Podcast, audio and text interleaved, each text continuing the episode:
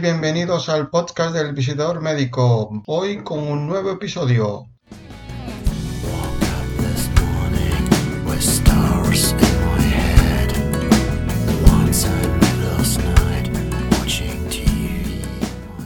En esta ocasión os voy a hablar de ser el visitador médico Buca más N.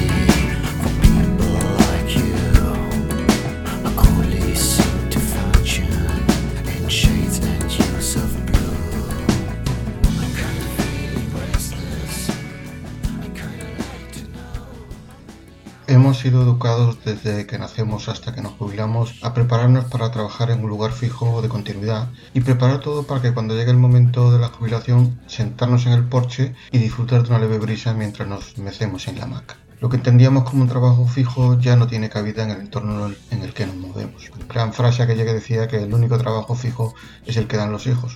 Hoy el trabajo debe ser entendido como la participación en proyectos y tratar de enlazarlos con otros en el futuro. La garantía de continuidad ya no depende de lo trabajador que uno sea, se han añadido otras variables externas e internas. Tras finalizar la Segunda Guerra Mundial se acuñó el término BUCA, que se define como un entorno volátil, incierto, complejo y ambiguo.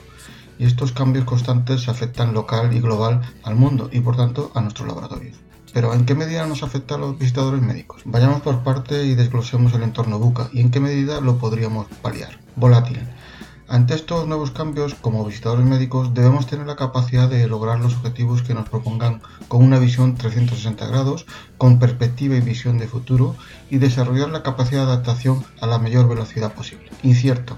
Necesitamos estar preparados para los cambios y debemos implementar una cultura de aprendizaje para afrontarlo. No es suficiente con el conocimiento de que disponemos, ahora debemos aprender y estar dispuestos a ello en todo momento. Complejo.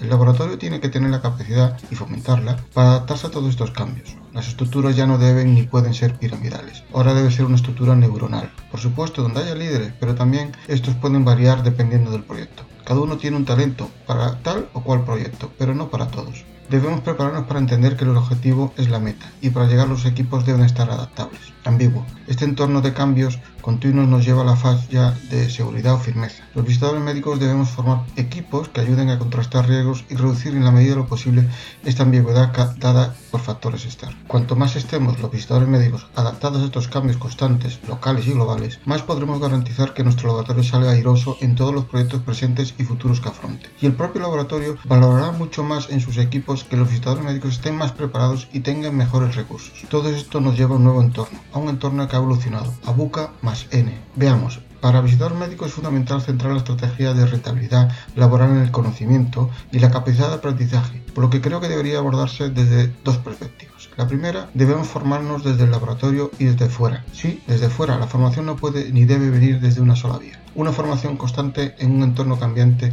donde cada día aparecen nuevas herramientas, en el que los nuevos avances tecnológicos hacen necesaria una actualización casi diaria de nuestros conocimientos. Segunda vía, Afrontar estos cambios obliga a incrementar nuestra capacidad de constancia, actitud, esfuerzo y resiliencia. Lo decía el gran filósofo alemán Immanuel Kant, la inteligencia de un individuo se mide por la cantidad de incertidumbre que es capaz de soportar. Seamos inteligentes. Del mismo modo que nosotros como visitadores médicos debemos formarnos, en los laboratorios debe permitirse que todo este conocimiento adquirido por sus empleados sea del departamento que sea, se incorpore transversalmente, de arriba a abajo, de derecha a izquierda. Y muy importante, que esta incorporación sea rápida y que la velocidad de aprendizaje cada vez sea mayor. Como he dicho antes, si se consigue que los laboratorios sean estructuras neuronales y no piramidales, con seguridad afrontaremos el mundo buca con éxito. Es aquí donde surge este nuevo concepto de buca más N, un entorno donde el aspecto neuronal es de relevante importancia, donde la estructura neuronal es en el conocimiento y su compartición, en el aprendizaje y su compartición de experiencias, en la capacidad de adaptación y compartición de adaptabilidades y el binomio éxito-fracasos.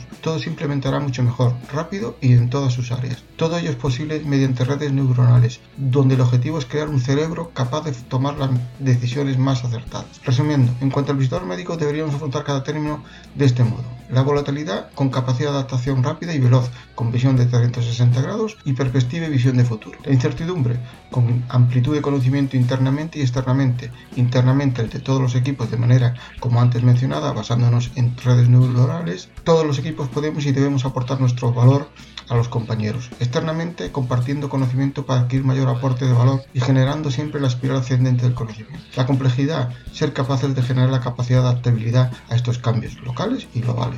La ambigüedad, aportando seguridad de constancia, actitud, esfuerzo, resiliencia. El entorno Bucamasene está con nosotros y no se va a ir. Podemos comportarnos como meros observadores o como integrantes del cambio. Yo he tomado una decisión. ¿Y tú? ¿Estás dispuesto a ser visitador médico Bucamasene?